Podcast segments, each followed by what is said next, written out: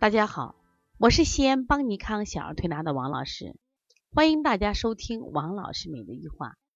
王老师每日一句话是西安邦尼康小儿推拿咨询有限公司自二零一六年一月一日向全社会开放的一档公益的育儿栏目。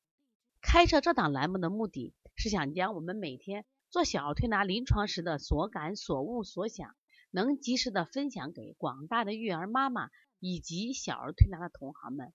希望对你们有所启发。今天我想分享的主题是发烧自己出汗和退烧出汗。我先讲两个案例吧。第一个案例就前段时间我们调了小六六，因为他是因为每个月扁桃体发烧，那这次又发烧了，找到我们。嗯，我们推完以后，他回到家，妈妈给我打电话说又烧着嘛，烧到三十九，说我要不要给他干预一下呀？那我先问他，我说这个孩子发烧了，现在干什么呢？他睡着了。我说睡得平稳不动不？他说不动。我说呼吸急促，我说不急促。我说四肢温度呢？四肢是温凉的。我说像这样的情况，我说你不要动它。本身睡觉也是一种治疗，因为睡觉的话，他体力好了，他对付疾病的能力就强。然后第二天呢，妈妈给我打电话，王老师好开心啊！我说怎么了？他退烧了。我就说这过程，昨天晚上呢是烧一烧自己出汗，再烧一烧自己出汗，总共烧起了四回，出了四次汗，而且精神好了。我说你看，我说原来的每一次发烧，你也不分青红皂白，你都是干预，结果导致孩子的这个免疫系统抵抗力永远建立不起来。其实这次发烧，你发现他能自己出汗，不吃药怎么能自己出汗呢？说明身体有这种能力，它有这种功能，它可以自我调节到一定度数有自我。所以说我们需要观察孩子，不要一味的给孩子用药，因为自己的出汗啊，它是能控制量的，至于他适当刚好。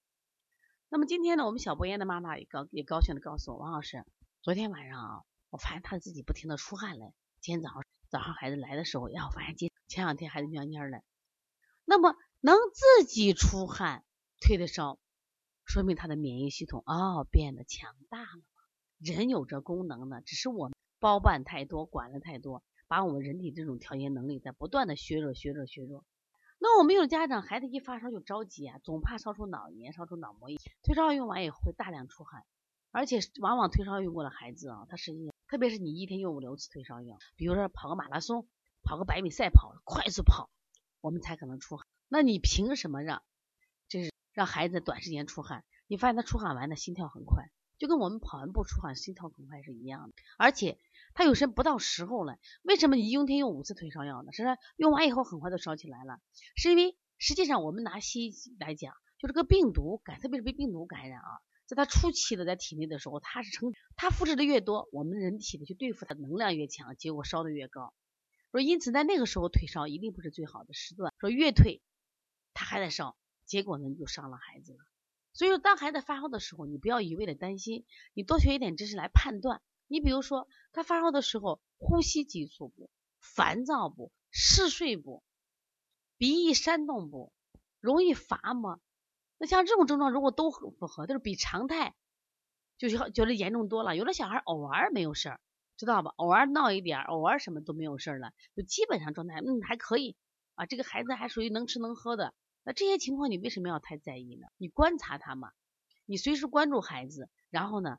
在适当的时候给孩子什么呀推推拿啊注意力量，而并不是要一味的退烧，因为这个时候实际上他身体的能量去对付细菌病毒都那细菌病毒在三十九到四十度的时候就被死，结果你永远不给机会，你永远在三十八度、三十九度以下你就给杀你就灭了，灭了以后所以他们死不了，他继续存在，这样的发烧的过程会变得更长，关键是对孩子损失大。你想，也是你退烧容易大量出汗。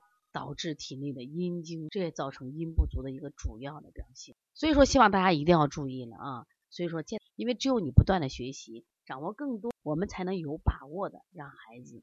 那么五月十号是邦尼康二零一八年的开店班开课时间，加邦小编的微信幺八零九二五四八八九零。